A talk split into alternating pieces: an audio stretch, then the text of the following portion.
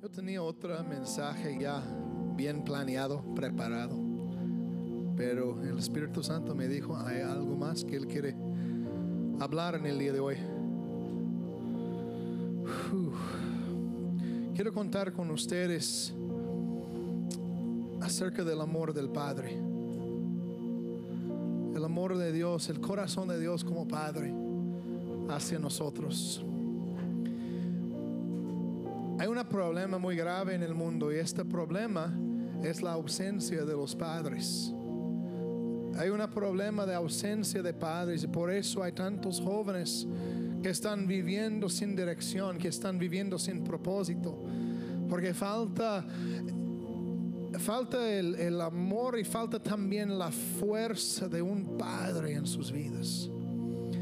Y también estos niños, a veces, y también los niños, estos que crecen a veces en casas sin padres, se convierten en adultos, tienen, tengan sus propios hijos y están pensando, pues, ¿cómo voy a ser padre? No sé cómo ser papá, no sé cómo ser, sé cómo ser mamá por, por mis hijos, porque yo no tenía eso en mi, en mi casa. Tal vez algunos de ustedes han tenido buenos papás, buenas mamás, pero hay otros también en este lugar que tal vez tuve unos, unos papás ausentes que no estaban o estaban tan enfocados en el trabajo que no había tiempo por, por la causa de una muerte o uno falleció o algo así.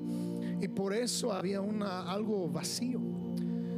Hay una historia uh, muy interesante de algo que ocurrió en África, en una reserva de en reserva ecológico que se llama Pillingsburg en, South, en Sudáfrica.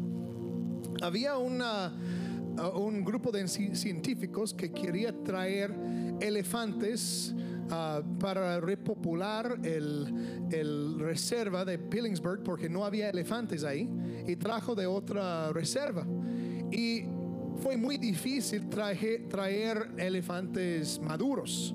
Por eso ellos solamente traen los elefantes joven. Los machos y los hembras uh, joven se trajo para allá y dejó que los, los elefantes, un grupo de elefantes que pueden vivir ahí pensando que todo va a salir bien. Pero de repente estos elefantes, los, los machos, empiezan a, a matar otros animales, matando los rinocerontes, rinocerontes matando hipopótamos, matando otros animales. Y los elefantes normalmente son muy tranquilos, pues el animal más grande no tiene que causa de tener miedo de nada. Y, pero estos elefantes machos jóvenes estaban literalmente cazando, tratando de matar animales por puro agresión. Y este era muy raro. Y aparte de eso, también los elefantes machos estaban saliendo de los límites del parque, atacando casas, atacando carros. Se representa un peligro muy grande por, los, por la gente que vive en el, en el alrededor. Y también los que estaban visitando el parque, estaban atacando los carros.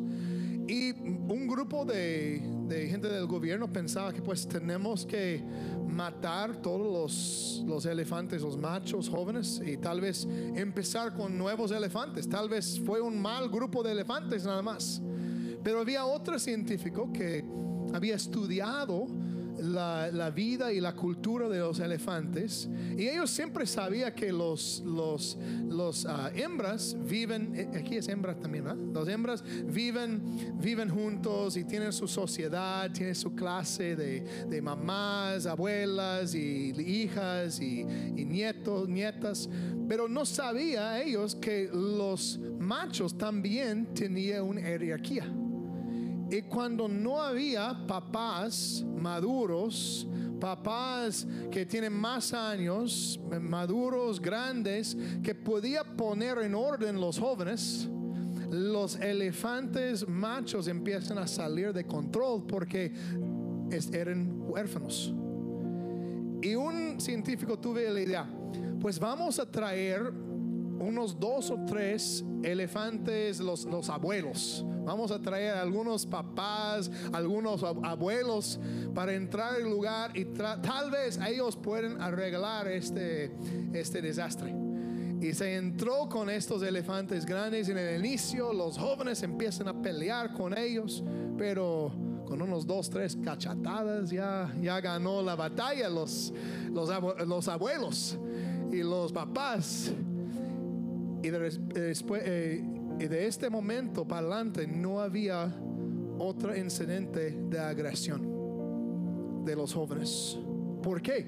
Porque había papás en casa. Porque había un papá, había papás ahí, padres que estaban represente, representes en la casa para traer orden y para poner límites.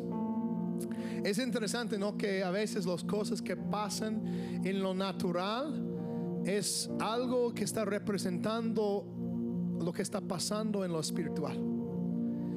Hay una, una palabra en el libro de Malaquías, Malaquías 4, de 4, 5, 5 a 6.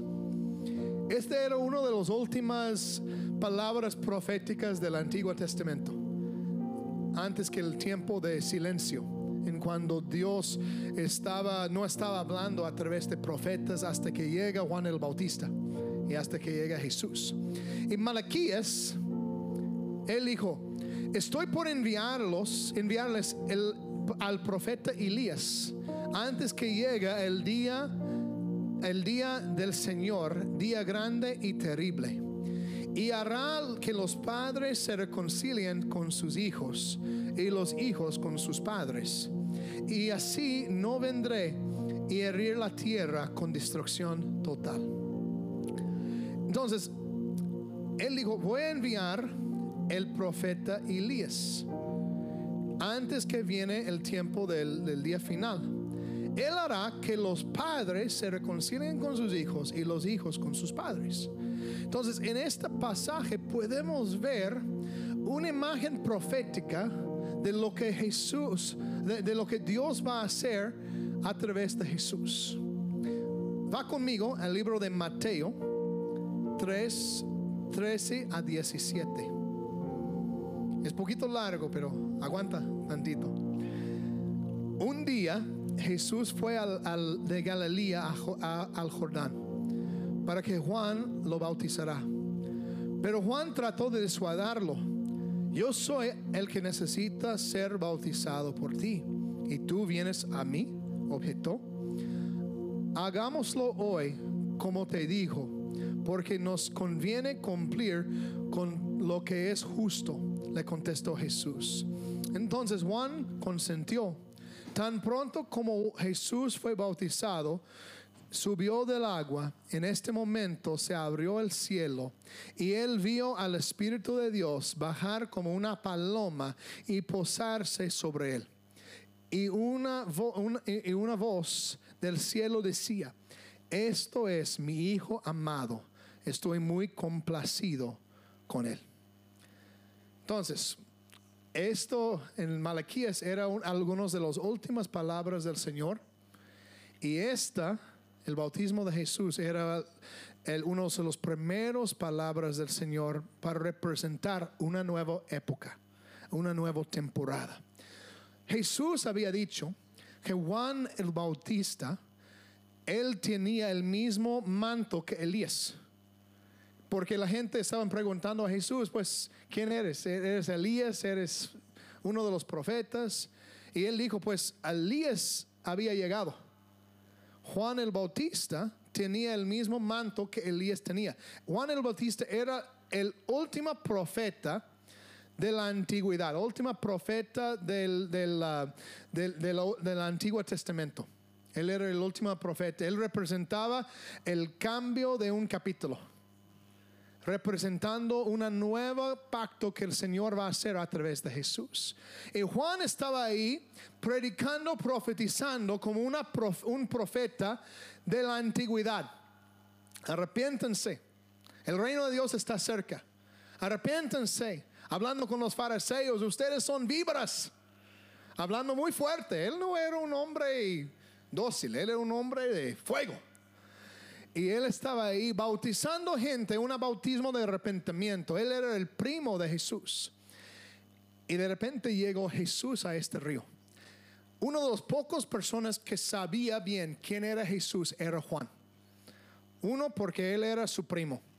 Segundo, porque cuando María llegó a, su, su, um, su prima, su prima, Isabel, que estaba, Elizabeth, que estaba embarazada con Juan, Elizabeth gritó que Juan acaba de brincar dentro de su vientre porque él podía reconocer que Jesús estaba por llegar.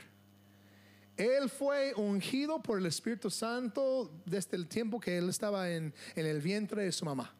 Él fue apartado por el Señor, él estaba viviendo como profeta, porque su responsabilidad era preparar el camino por el Mesías. Y él y, cumplir la, la palabra de Malaquías que el espíritu de Elías va a llegar para traer reconciliación entre qué? Los papás, el papá y sus hijos. Principalmente el padre nuestro y sus hijos. Y él llegó para traer esta reconciliación, para preparar el camino por el Mesías, que va a traer la reconciliación entre papás y hijos y el Padre y sus hijos. Y Jesús, quien representaba el Hijo perfecto, llegó ahí al río Jordán y Juan estaba ahí bautizando. Imagínate, póngase por un momento en los zapatos de, o las sandalias de Juan. Y ahí viene el Mesías diciendo, pues bautízame. Juan estaba ahí diciendo, no, no, no, no es posible, no puede ser posible que yo te voy a bautizar. Tú tienes que bautizar a mí. Yo conozco quién eres. Pero Jesús se le paró, él dijo, no, tenemos que hacerlo. Porque él sabía que este va a cumplir la profecía. Que el espíritu, la unción de Elías fue asignado por esta temporada para presentar al mundo el Hijo de Dios que va a traer reconciliación y va a reconciliar el mundo con su Padre. Y él entró los aguas con Juan. Él dice la palabra que Juan bautizó a él. Cuando él fue bautizado, primero fue bautizado en agua. E, es increíble, ¿no? Porque el bautismo de agua era un bautismo de arrepentimiento. Y la única persona que no tenía ninguna razón para arrepentirse era Jesús. Él era el Hijo de Dios y Hijo de hombre, perfecto, perfecto en todos sus, todas las maneras. Nunca había hecho ningún pecado. ¿Por qué tuve que entrar a esos aguas de bautismo? Porque Él estaba mostrándonos el camino. Él quería mostrar a nosotros el camino que tenemos que ir. Porque Él estaba mostrando a todos que van a seguir a Él que nosotros también tenemos que ser bautizados en agua. Bautizado en agua que representa que nuestra vida, nuestra vida antes ya está, ya, la persona quien éramos antes ya está muerto. Para que podamos ser resucitados a una nueva vida. Y él fue bautizado en agua, sumergido en agua. Y después cuando él se levantó, el Espíritu Santo vino sobre él en la forma de una paloma. Es increíble, no viene en la forma de, un águila o de un león o, algo que podemos pensar, wow, el Espíritu de Dios, fuerte, grande. Vino en la forma de una paloma. Algo tan gentil, algo tan precioso, algo tan que parece tan frágil. Llegando sobre Jesús, para empoderar el Hijo de Dios a caminar en el poder de Dios aquí en la tierra. Ustedes recuerden el versículo que hablamos ayer en la noche. El Espíritu de Dios soberano está sobre mí, dijo Jesús. Porque Él me había ungido. ¿Cuándo pasó eso? En el momento cuando Él fue bautizado. Y cuando Él fue bautizado, el Espíritu Santo llegó sobre Él y reposó sobre Él. Y él fue bautizado en agua que representa vida nueva, que todo pasado ya está pasado. Y también fue bautizado en el Espíritu Santo. El bautismo del Espíritu Santo, hermanos, es un bautismo de poder. Hoy en día yo siento que Dios quiere bautizar gente con el fuego de su Espíritu Santo para empoderarnos para hacer milagros. Porque Jesús estaba mostrándonos el camino que tenemos que caminar. Yo recuerdo cuando yo fui bautizado en el Espíritu Santo. Yo vengo de una iglesia muy conservador, una iglesia, ah, no voy a decir el nombre de la iglesia, pero una iglesia muy conservador, muy conocido, muy bueno en misiones, pero ellos no hablan en lenguas, no creen en milagros y sanidades. A veces en cuando había milagros, pero no fue por causa de nuestra fe, fue a pesar de nuestra falta de fe que había milagros. Y a veces el Señor va a sorprendernos y hacer un milagro y todos van a quedar tan sorprendidos. Pero yo vengo de este trasfondo. Yo nunca había escuchado a alguien hablando en lenguas, nunca había escuchado a alguien ah, que hablar del fuego del Espíritu Santo hasta que yo fui a África. Y cuando yo fui mandado a África como para ser misionero, yo empecé a trabajar en Sudán y fui con un grupo de, misioneros para plantar iglesias. Fuimos a una aldea, un pueblo en el medio de la nada, donde los rebeldes y el, pues no había gobierno eh, completamente porque fue una, no fue un país que estaba reconocido todavía. Eh, Sur de Sudán no era país todavía. Entonces, pero el gobierno, los que, eran el gobierno, estaban ahí peleando con otros rebeldes y había muchos grupos peleando entre ellos. Y nosotros llegamos a un pueblo y la verdad, todo el mundo estaba sospechoso estaba con mucha suspicion de por qué estamos ahí. Ellos no quieren, muchos no quieren nada que ver con cristianos. Muchos estaban pensando que tal vez nosotros éramos espías de los Estados Unidos o de Europa o quién sabe dónde. Y ellos estaban ah, muy sospechosos de lo que estamos haciendo. Y algunos de los soldados estaban pues todos bien armados ahí, estaban ahí diciendo pues ya no, ustedes no pueden predicar. En verdad el jefe, el jefe de la comunidad nos dé permiso, pero los soldados estaban diciendo nosotros vamos a seguir mirándote. Si ustedes hacen algo mal, te vamos a matar. Bienvenido a la misión. Y ustedes no pueden predicar, los soldados estaban diciendo, te vamos a matar. Yo estaba pensando, no, no, no puedo ser mártir ahorita, acaba de empezar. Hay cosas que tengo que hacer todavía. Pero empezamos a ministrar ahí y estaba yendo casa a casa y llegó un soldado inebriado, completamente borracho este hombre. Llegó diciendo, pues, ore por una de mis esposas, ella está por morir. Él tenía varias esposas. Y él dijo, ore por una de mis mujeres, está por morir ella. Ok, vamos. Pues él estaba armado, no voy a discutir con él. Y llegó a la casa y había una mujer muriendo de, de meningitis. Y ella estaba, los brujos, eh, estaba, ellos se cortó, ah, hice varios cortes para puse como medicamentos y cosas ahí y, la, hizo como que, eh, quemaba a ella también para echar fuera las enfermedades y cosas y pues no funcionó. Y ella estaba ahí y sus ojos estaban abiertos, pero yo podía mover mi mano enfrente de, yo estaba moviendo mi mano enfrente de su cara y no había nada en casa nadie en casa. Nadie no, no movió sus ojos y había muchos moscos caminando sobre su cabeza. Y ella estaba respirando, pero no muy profundo. Y yo llego ahí diciendo, pues Señor, no tengo idea lo que tengo que hacer. Porque yo, yo era cristiano. Yo conoció a Jesús. Yo amaba a Jesús. Yo estaba en el campo misionero porque Dios me había llamado cuando yo tenía nueve años, el Señor me llamó para ser misionero. Y yo sabía que este fue mi llamado, pero yo faltaba algo. El poder de la paloma. El poder del bautismo del Espíritu Santo sobre mi vida.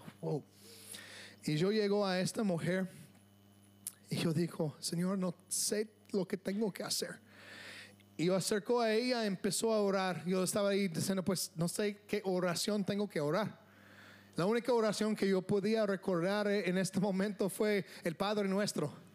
Yo estaba ahí diciendo, Padre nuestro que está en el cielo, santificado sea tu nombre, venga tu reino y hágase tu voluntad. En este momento, la mujer se respiró y se levantó. Me asustó.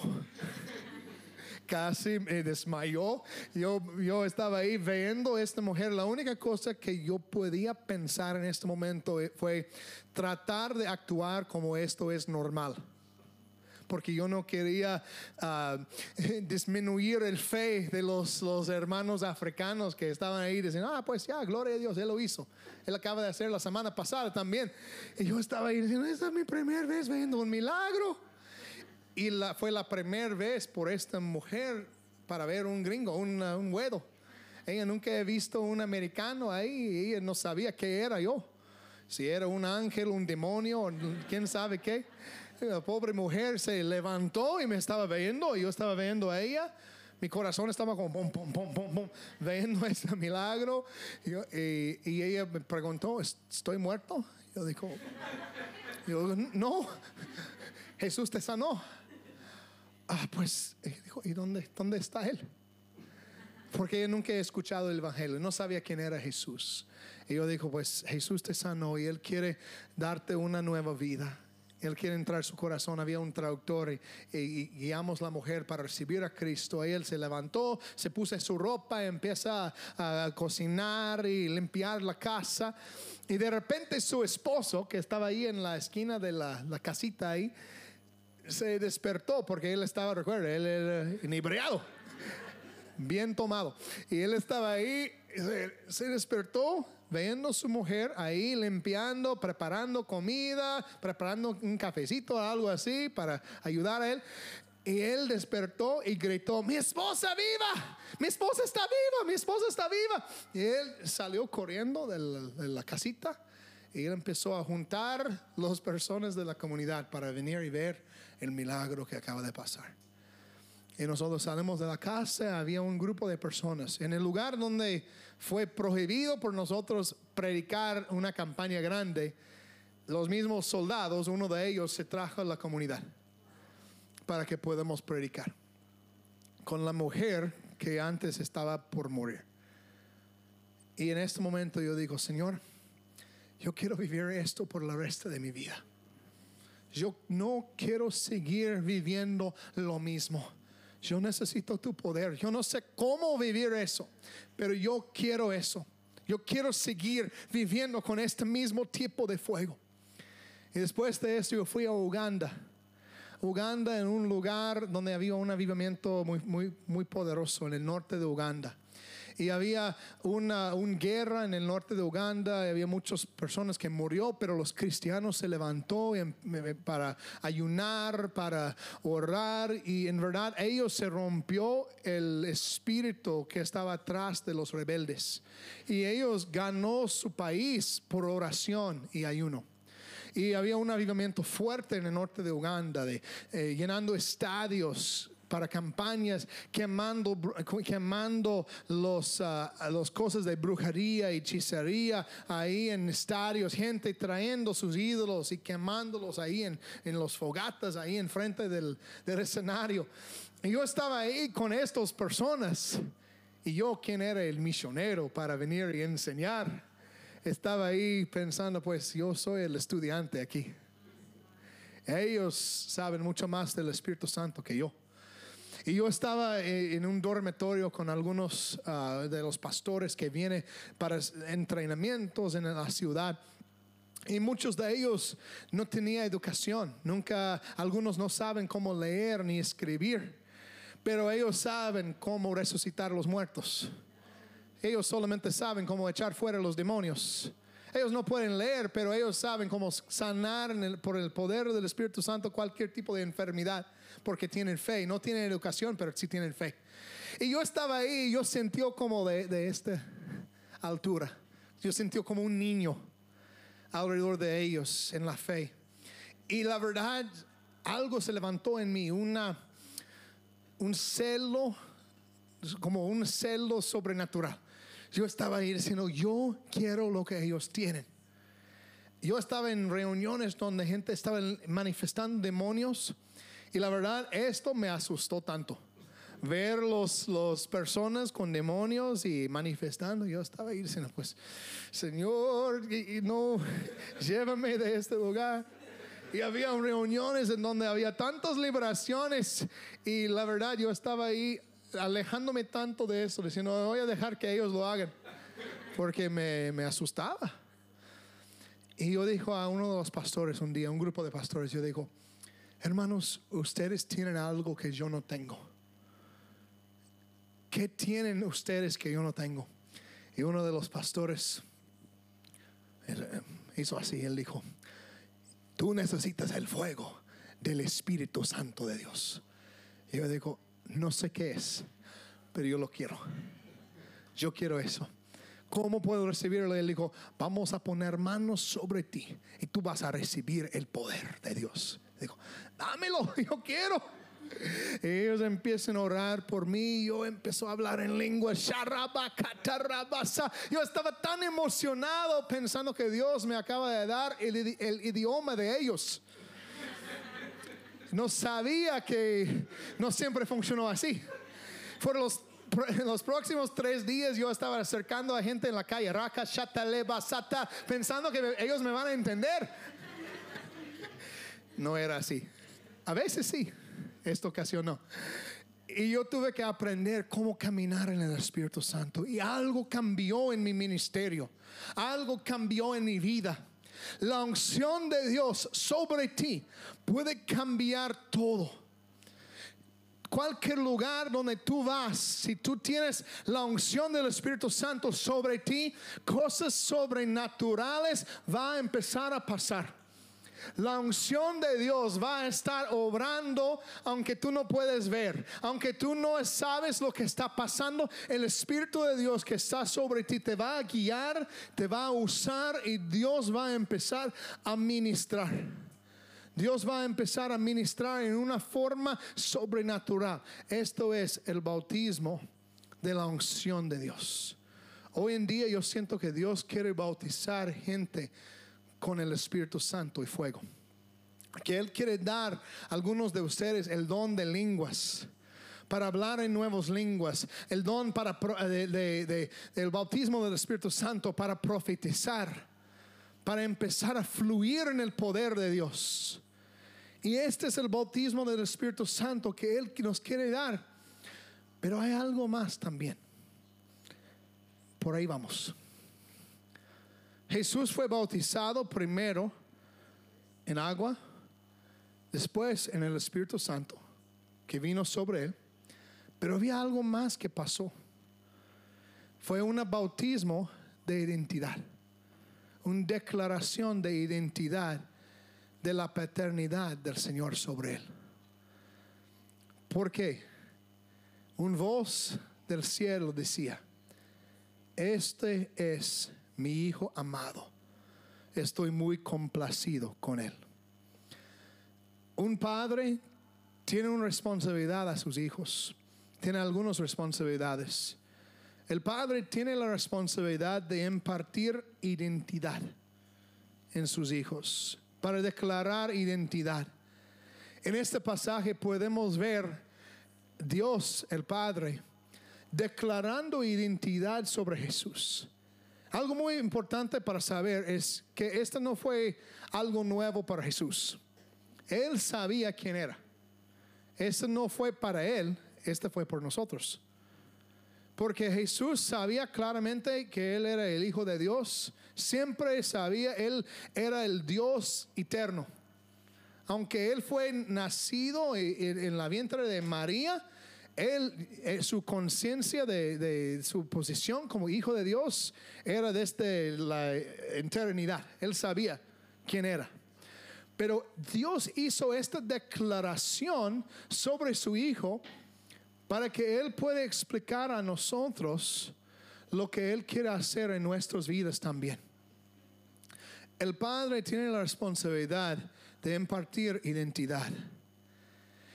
Juan el Bautista, quien tiene el manto de Elías, bautizó a Jesús para ayudarle en su misión para obedecer al Padre.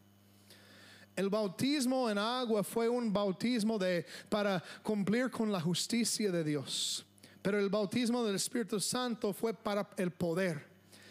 Pero la declaración pública de la identidad de Jesús como Hijo de Dios era para que todos puedan saber la posición de Jesucristo como el Hijo de Dios. Todos le conoció a Jesús como Hijo de Hombre.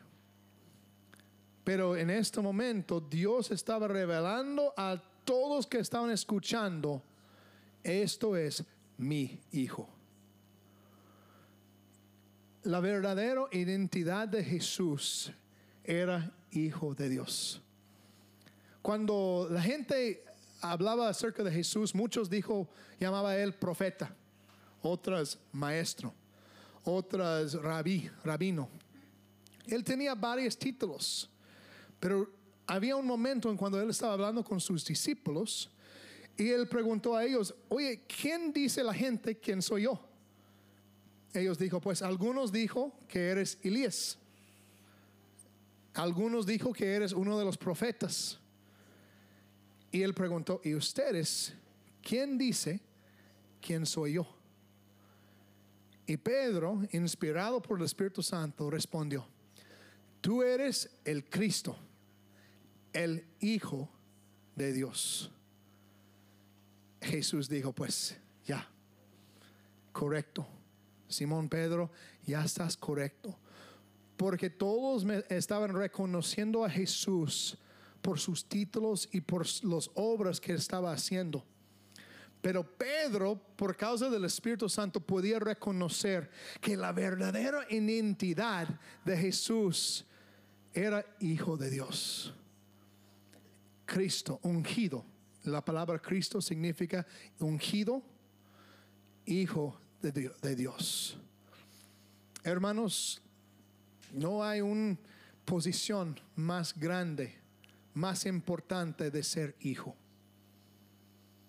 Muchas personas quieren tener títulos, títulos de maestro, pastor, apóstol, lo que sea, profeta.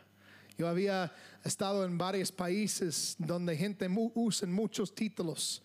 Una vez yo estaba en un país en África, en un congreso donde todos eran obispos, aunque pocos tienen iglesias.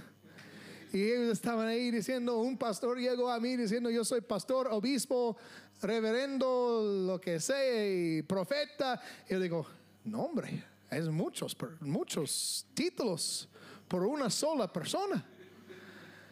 Porque todo el mundo quiere tener un título de importancia, pero déjame decirte algo, hermanos, no existe un título más importante en tu vida de tu posición como hijo de Dios. Cuando tú entiendes eso, la gente puede llamarle lo que ellos quieren. Yo estoy viajando en todo el mundo. Hay lugares donde la gente me da un título, otros lugares me dan otro título y la verdad, esto no me importa. Tú me puedes llamar pastor, pastor, tú me puedes llamar profeta, tú me puedes llamar lo que quieres, porque yo sé cuál es mi verdadera identidad yo soy hijo de Dios. Esto me anima, esto me da identidad, esto es lo que me fortalezca. Sabiendo que tengo un Padre en el cielo que me ama con todo su corazón. En este pasaje podemos ver una imagen poderosa de la Trinidad. Cuando Jesús fue bautizado, el Hijo fue ungido por el Espíritu de Dios, pero fue el, voz del Padre declarando, declarando su propósito, el propósito del Mesías sobre su vida. Un padre tiene la responsabilidad de romper maldiciones sobre sus hijos. Tal vez en su propia vida llegaste de una familia donde había maldiciones generacionales tal vez de un vicio, tal vez puede ser de, una ah, disfunción en la familia, divorcio, adicciones, brujería, idolatría. Es, todo esto puede ser una maldición generacional. Pero cuando tú llegas a Cristo, tú tienes la oportunidad para en este momento romper y terminar la maldición, para que tú puedas ser un portador de la bendición de Dios. El plan de Dios por nuestras vidas, en las familias, es que los papás pueden ser portadores de bendición a sus familias. Mi papá es, es una, un hombre de, fe, él, él ama a Dios, no es un pastor, no es un misionero, pero él me había comentado una historia cuando, de su juventud, cuando él estaba en la universidad. Él me había comentado que salió de una clase de su universidad y llegó un hombre a él, un hombre de, México, que hablaba poquito inglés, pero podía, y llegó a él diciendo, yo tengo una palabra profética para ti. Mi papá estaba en una, en una universidad bautista. Él no sabía mucho de la profecía ni nada de eso, pero vino este hombre diciendo, yo tengo una palabra de Dios para ti. Y mi papá estaba ahí diciendo, pues, ok, dámelo. Y el hombre empezó a profetizar sobre mi papá, diciendo, dice el Señor, tú vas a ser un, un misionero y un evangelista. Tú vas a ir a las naciones, vas a predicar en estadios, tú vas a ver miles y miles de personas llegando a los pies de Cristo y Dios te va a usar en las naciones. Un, un profecía largo a él. Y mi papá estaba diciendo, ¿qué voy a hacer con esta profecía? Y él dijo, pues, él dijo, pues, ok. Pero él terminó eso pensando, pues, ay, no sé, tal vez Dios me va a usar. Y después él casó con mi mamá y ellos ya, em, él empezó a trabajar, él, él era ingeniero, él trabajó como ingeniero y después se jubiló y se convirtió en un ranchero, tiene su rancho. Ahí él tiene un rancho con vacas y animales y ya, la verdad, él, él estaba viviendo su vida pensando, pues tal vez eso no fue para mí. Tal vez esta profecía fue por uno de mis hijos y por años, sin decir a nadie, él estaba orando por mí, orando por mí, diciendo, Señor, si esto es tu plan por mi hijo, úsalo. Si esta palabra fue para mi hijo, úsalo. Él nunca me había dicho eso. Pero cuando yo recibió mi llamada para ser misionero, el Señor me dijo, tú vas a ir alrededor del mundo y tú vas a predicar el Evangelio a grupos étnicos que no me conocen. Y cuando yo empecé en el ministerio, el primer año, cuando yo me a México, fue probablemente el año más difícil de mi vida muy difícil. Yo plantaba una iglesia, no, la verdad, experimentamos muchas dificultades financieros, de salud, en el matrimonio, todo fue difícil. Y un día yo estaba ahí pensando, ay, voy a, voy a renunciar, voy a tirar la toalla. Y yo estaba ahí sentado, visitando a mi papá, sentado con él, y, y él empieza a contar una historia de un hombre que profetizó sobre él un hombre que profetizó sobre él. Y él dijo, él me contó la profecía y toda la historia. Y él dijo, hijo, esto no fue para mí, esto fue para ti. Y yo tengo años guardando esta palabra por, por ti. Hasta que tú entres a este ministerio para que yo pueda soltar esta palabra a ti. Porque yo no quería influenciar tus decisiones ni poner presión en ti. Pero yo sé que ese es el plan de Dios por tu vida. Y Él se puso manos sobre mí y oró por mí. Y soltó una bendición. La responsabilidad de un padre es ser un portador de bendición a sus hijos. Pero para ser un portador de bendición a nuestros hijos, incluso los hijos espirituales, las personas quienes están discipulando, Tal vez algunos tienen hijos, ah, hijos naturales, algunos van a tener hijos espirituales que van a ser personas que vas a discipular. Para ser un portador de bendición, tienes que reconocer que la maldición te para en ti cuando tú recibes Cristo. Cuando Jesús rompe la maldición, tienes una nueva linaje familiar y no tienes que operar abajo de la maldición porque ya tienes la bendición. Un padre tiene el llamado para bendecir sus hijos. Un padre también tiene el llamado para levantar sus hijos cuando se caen. Porque hay momentos en la vida de cualquier padre en cuando tus hijos va a caer. ¿Qué, a, ¿Qué va a pasar en este momento? Tienen que levantarlos. Yo tengo dos niños. Mi, mi, mi hijo tiene seis años. Mi hija tiene tres años. Son preciosos. La verdad, me cuesta mucho viajar porque me encanta estar con mi familia. Pero en verdad, yo estoy aquí por el amor de Dios. Porque es difícil por mí dejar mi familia. Porque yo amo mucho a ellos.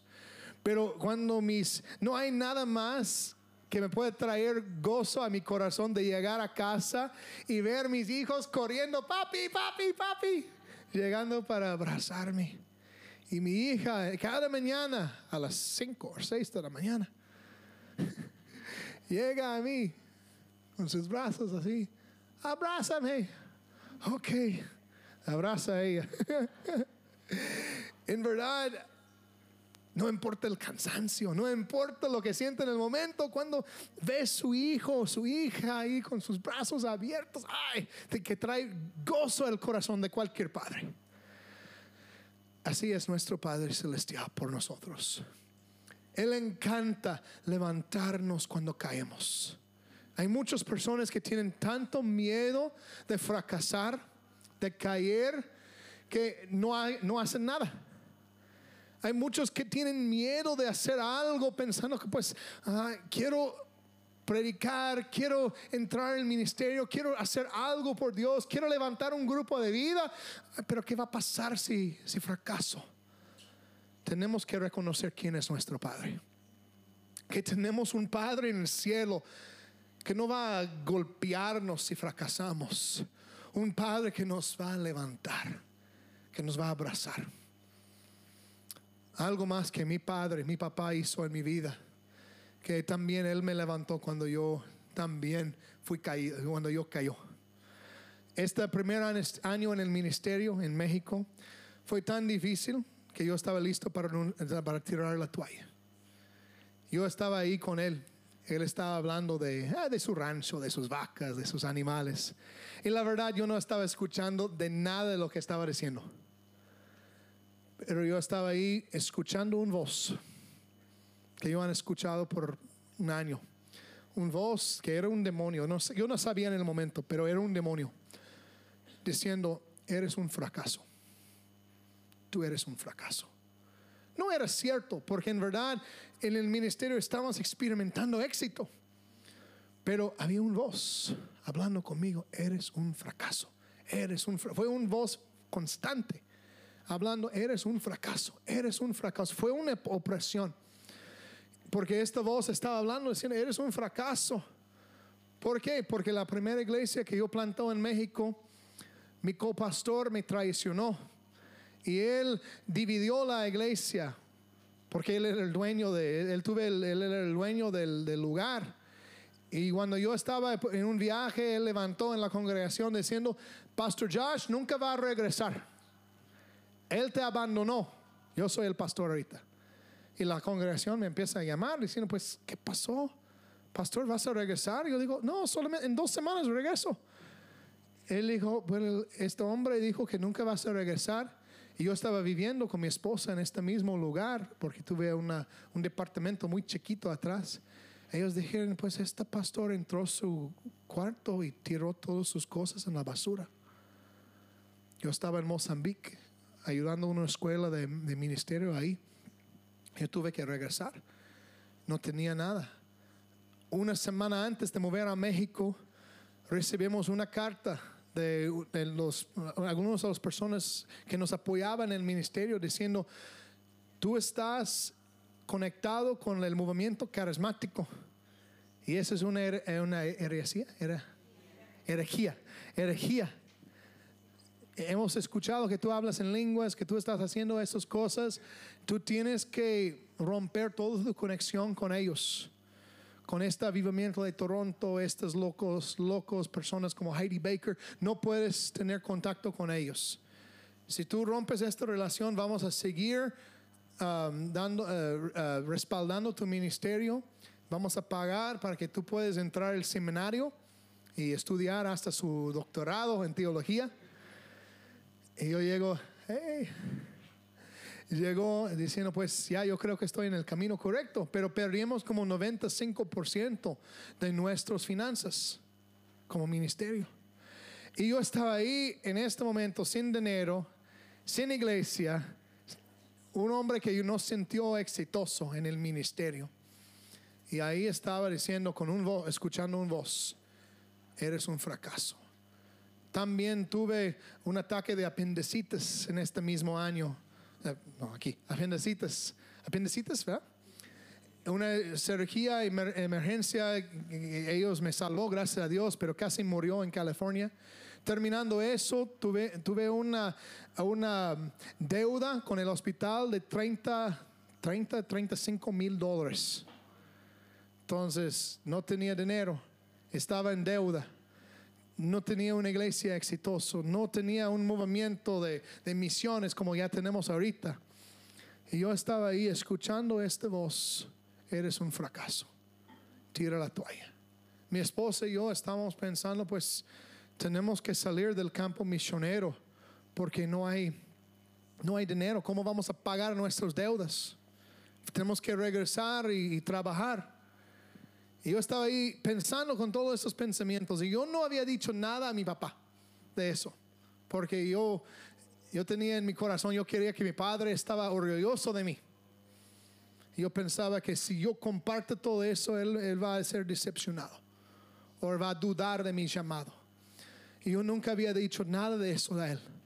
Pero yo estaba ahí escuchando él hablando de vacas y animales y cosas muy normal. Y yo estaba ahí con un voz hablando, diciendo, fracaso, eres un fracaso, eres un fracaso. Y me puse a llorar.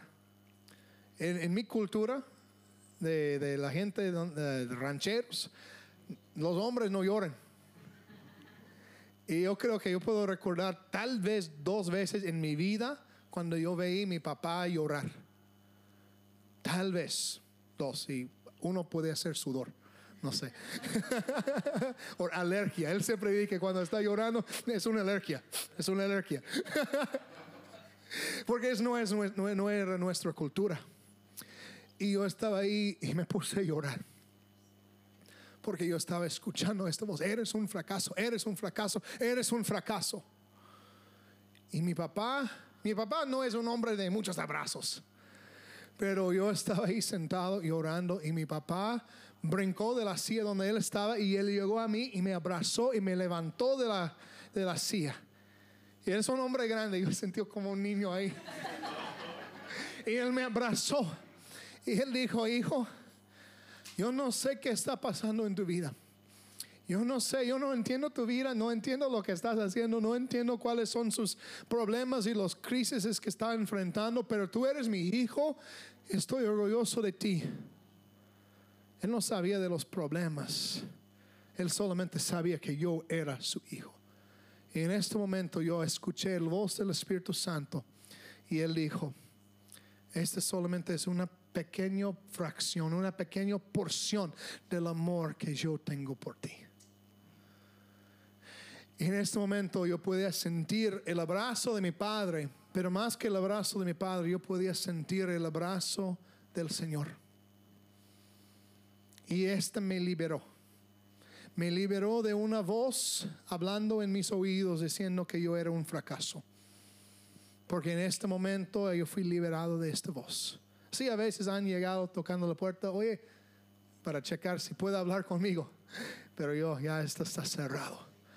Pero esta voz se fue cuando el Padre me abrazó. Hermanos, Parte de la responsabilidad de un padre es levantar sus hijos cuando se caen. Tal vez aquí hay personas que sienten como fracaso, que están escuchando un voz, hablando a sus oídos, diciendo, eres un fracaso, eres un fracaso, ¿Cuántos han escuchado esta voz? Hay una liberación que puede ocurrir en los brazos del Padre. Dios quiere abrazarnos y liberarnos de todo mentira del enemigo y levantarnos cuando estamos caídos. Él nos puede dar un nuevo futuro. En la cultura de los hebreos hay una hay costumbre que ellos tienen que se llama el bar mitzvah. ¿Cuántos han escuchado del bar mitzvah? ¿Sí? Y el bar mitzvah es algo, de, es algo que los judíos habían hecho por muchos años. Y en verdad el bar mitzvah es una imagen profética de lo que el Señor quiere hacer con nosotros. Porque en el bar mitzvah, en la ley antigua, un papá sería responsable, responsable por sus hijos hasta se cumpla 13 años. Y cuando se cumpla 13 años, el, el papá del, del niño se juntaba todo el pueblo diciendo para anunciar a todo el pueblo que recuerda mi niño que tenía ayer 12 años, hoy tiene, tiene 13. Hoy no es niño, hoy es un hombre. Y desde este momento para adelante, él es un hombre y vamos a tratar a él con el respeto que un hombre merece en la comunidad. Él es un hombre, sí, yo soy su padre, estoy orgulloso de él, pero él es un hombre, Él puede hablar por su propia parte. Él puede hablar de su parte. Entonces, era un momento en cuando el Padre también se levanta para declarar una bendición sobre su Hijo. Y hasta el día de hoy los judíos hacen eso. Tienen el bar mitzvah y la bat mitzvah para los, los, los, ah, los niños. Y no estoy diciendo que tenemos que copiar eso. Pero yo creo que es algo que, hace falta a veces en nuestras culturas, de una bendición del Padre sobre sus hijos. Yo estaba predicando eso en un congreso de, hombres en Ciudad de México. Había tal vez 1500 hombres. Yo estaba predicando este mismo mensaje y yo preguntaba a ellos, oye hermanos que están aquí, ¿cuántos de ustedes nunca había escuchado estas palabras de su Padre Eternal. Hijo, estoy orgulloso de ti. Hijo, te amo. Casi, yo creo que casi la mitad se levantó, levantó sus manos diciendo que mi Padre, aunque tal vez era un buen hombre, aunque provió comida, provió educación, todo, nunca me había dicho que me ama. Nunca me había dicho aleluya. Nunca me había dicho que estaba orgulloso de mí. En la cultura de los judíos, los padres, parte de la cultura era soltar una bendición. Y declarar, esto es mi hijo. estoy orgulloso de él. Esto es un proceso para lanzar niños, hijos, para entrar su destino. Porque parte de la responsabilidad de un padre es bendecir el destino de sus hijos. Bendecir el viaje, bendecir la jornada de sus hijos. Y declarar, esto es mi hijo, estoy orgulloso de ellos. Quiero preguntarte, ¿cuántos de ustedes nunca había escuchado estas palabras de su padre? Hijo, estoy orgulloso de ti, hija, estoy orgulloso de ti. ¿Cuántos no había escuchado eso? O esas palabras que te ama. Muchos. ¿Sabes qué, hermanos? Dios quiere soltar estas palabras sobre ti. Él quiere soltar una bendición. Él quiere soltar una bendición para bendecirte en su camino. Hay muchos que sienten como estancados en su fe, porque nunca había tenido un padre declarar la bendición sobre ti. Muchos sienten estancados en la vida, hay muchos, por eso hay muchos jóvenes que no están avanzando en la vida, que no casan, que no tienen familia, porque nunca había nunca había ah, sido alguien de autoridad para soltar una bendición y declarar Tú puedes hacerlo. Dios el Padre quiere hacer eso por nosotros. En el bautismo de Jesús, en verdad, este fue como un, eh, un tipo de bar mitzvah. En cuando el Padre estaba presentando su Hijo al mundo, diciendo esto, ese es mi Hijo amado. Escúchalo. Ese es mi Hijo amado. Estoy orgulloso de Él. Y este mismo amor que fue soltado a través de Jesús, o sobre Jesús, Jesús provió el camino, hizo un camino por nosotros, para que nosotros podamos recibir este mismo amor de nuestro Padre. Todos que nunca he escuchado estas palabras, esto es mi hija amada, mi hijo amado, estoy complacido contigo. Hijo, estoy orgulloso de ti. Los que no han, nunca han escuchado estas palabras de su Padre eternal, déjame darte buenas noticias. Tu Padre celestial quiere bendecirte. Hay un bautismo de poder, que vamos a orar por el bautismo de poder hoy. Pero también existe un bautismo de amor e identidad, en, amor, en el amor del Padre. Y en verdad, hay muchas personas que han recibido el poder, pero siguen con corazones dolidos porque nunca han sido bautizados en el amor del Padre, en la identidad que solamente tu Padre Celestial te puede dar. Sofía, would you come play the keys? Hmm. Yo quiero preguntar, ¿cuántos de ustedes nunca he escuchado estas palabras, esta bendición de su Padre? Dios quiere bendecirte hoy. Dios el Padre quiere declarar estas palabras sobre ti. Dios quiere traer reconciliación. Los que están luchando con esta voz, eres un fracaso eres un fracaso. Yo siento que hay una liberación que Dios quiere hacer. Pero no va a haber una liberación de gritos. Va a ser una liberación a través del amor del Padre. Hay ciertas cosas que podemos echar fuera con una voz fuerte. Pero hay algunas cosas que solamente pueden ser sanados por el amor de Dios como Padre. Todos que están aquí diciendo, yo estoy escuchando esta voz. Soy un fracaso, soy un fracaso, soy un fracaso. Quiero invitarte que pasen por acá.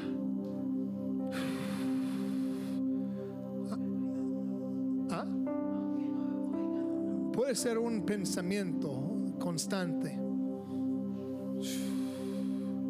Cuando estoy diciendo oigo una voz, no significa que literalmente es un voz, pero puede ser un pensamiento constante.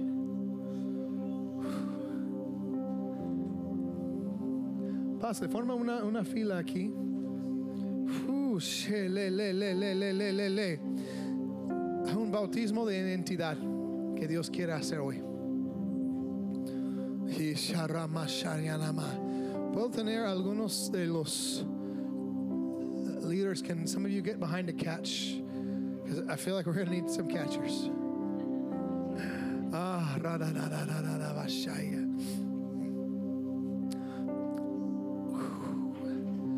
Ahorita lo que vamos a hacer es que yo voy a orar por ustedes y voy a declarar una bendición. Esta bendición no es mío, pero es por parte de su Padre Celestial. Yo quiero declarar esta bendición algunos que sienten como que están caídos, que Dios está diciendo, hijo, es el tiempo de levantarse. Hijo, es el tiempo para levantarse. Cierren sus ojos y dile conmigo, Señor, yo renuncio esta voz de fracaso. Yo declaro que yo soy tu hijo no soy un fracaso. Tú eres mi Padre. Lléname con su amor. Yo recibo mi identidad como hijo tuyo. Oh, en el nombre de Cristo Jesús. Y.